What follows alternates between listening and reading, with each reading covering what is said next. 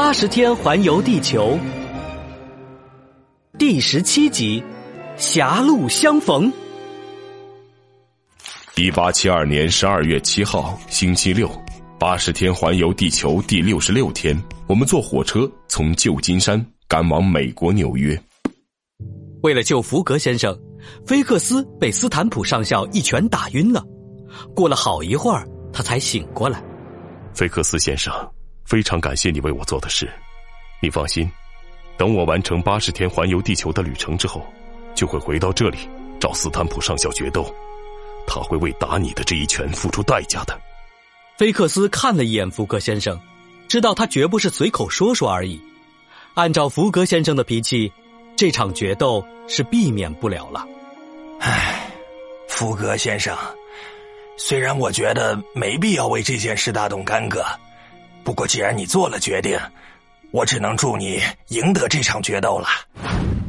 当天晚上六点钟，福格先生、艾俄达夫人、菲克斯还有路路通，按照原定计划坐上了从旧金山开往纽约的火车。现在已经是冬天了，天气寒冷，大地被大雪覆盖，就像铺上了一层厚厚的棉被。火车在辽阔的美国雪原上奔驰了四天四夜。十二月七号下午三点左右，觉得有点无聊的路路通正打算闭上眼睛打个盹儿。突然，随着一阵车轮和铁轨刺耳的摩擦声，火车猛地停了下来。啊，怎么了？发生了什么？火车发生故障了！乘客们一脸茫然。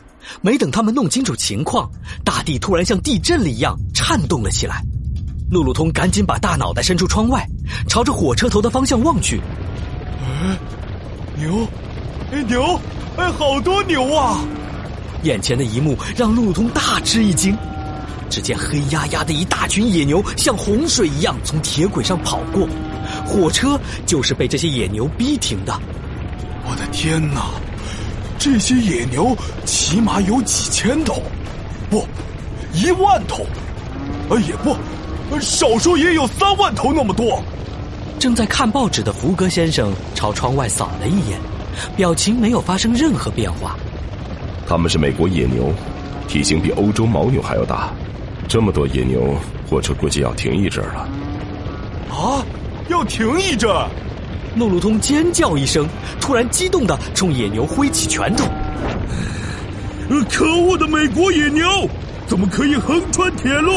你们妨碍交通了，知道吗？快点给我让开，让火车先过去。那些野牛显然听不懂路路通在说些什么，依然闷头冲过铁轨。路路通只好把头缩回去。可恶的野牛，你们可欠我一大笔煤气费了。回到伦敦以后，我非得好好吃几顿牛排不可。看着路路通气鼓鼓的样子，坐在一旁的菲克斯好心提醒了一句。路路通，英国的牛跟这些野牛品种不一样，你要报复这些野牛，最好吃野牛肉。天下牛一家亲，就算品种不一样，他们也一定是呃兄弟姐妹或者远房亲戚什么的。菲克斯耸了耸肩，不打算跟路路通继续争论下去。就在这时，他无意间朝隔壁车厢扫了一眼。突然看到那节车厢的座位上正坐着一位红脸红胡子红头发的大个子，正是前几天一拳打晕他的斯坦普上校。他他他怎么也在火车上？菲克斯吓了一大跳，他偷偷的看了一眼福格先生，然后压低声音把这件事告诉了路路通和艾俄达夫人。你说的是那个企图攻击我家主人的那个斯坦普上校？如果他来找麻烦。看我不一脚踢得他屁股开花！可是，你知道福格先生的脾气，他不会让别人替他出头的。依我看，我们要想办法转移福格先生的注意力，不让他发现斯坦普上校也在火车上。福格先生终于被路路通他们小声的议论惊动了，他放下手中的报纸，疑惑道：“发生什么事了吗？”“呃，没事，没事。”路路通紧张极了，慌张的摆动双手。呃，福格先生，火车上太无聊了。你不是喜欢打牌吗？我们来打牌怎么样？你的提议不错。牌局立刻组织起来。福格先生全神贯注的打牌，路路通他们三个悬着的心终于放下来。一个红脸、红胡子、红头发的大个子突然迎面从车厢的过道上经过，是斯坦普上校。路路通和菲克斯紧张的对视了一眼，眼看斯坦普上校就要走到福格先生的座位旁边，路路通突然捂住肚子：“哎呦，哎呦，哎呦！”哦，哦福格先生的注意力果然转移到路路通身上，并没有发现从身边经过的斯坦普上校。你这是怎么了？哎呦，不知道为什么我的胃啊胃好痛。你捂的位置不是胃，是膀胱，也就是储存尿液的地方。啊，尿尿液，呃，呃，是我弄错了。哎，它又不疼了。哎，大家不要在意我的膀胱，呃，继续打牌吧。斯坦普上校已经走远了，牌局继续进行。可是没过多久。斯坦普上校又走了回来。这个斯坦普上校是不是吃饱了撑着？干嘛在我们车厢里走来走去？路路通心里咒骂着。与此同时，突然伸手向窗外一指，假装吃惊的叫了起来：“哎哎，主人，快看，印第安人！”福格先生扭头朝窗外看去，可是窗外除了茫茫白雪，什么也没有。印第安人？是的，我也看到了。哎，他们跑得好快，唰的一下就过去了，跑得比火车还快。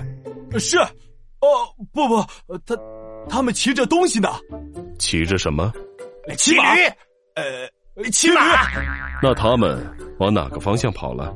呃，后后面，哦，哎前面。福格先生沉默了一小会儿。好吧，不管这些印第安人去了哪里，都跟我们没关系。我们继续打牌吧。福格一行人继续打牌，一直到深夜，牌局结束，斯坦普也没有再从他们这节车厢经过。第二天早上十一点左右，牌局再次组织起来。当福格先生准备打出一张黑桃十的时候，身后突然传来一个声音：“要是我打的话，我会出方块九。”福格先生扭头一看，是你。说话的人红脸、红胡子、红头发。正是斯坦普上校，福格先生最终还是和斯坦普上校见面了，一场决斗不可避免。那么，福格先生能不能赢得这场决斗呢？请听下一集。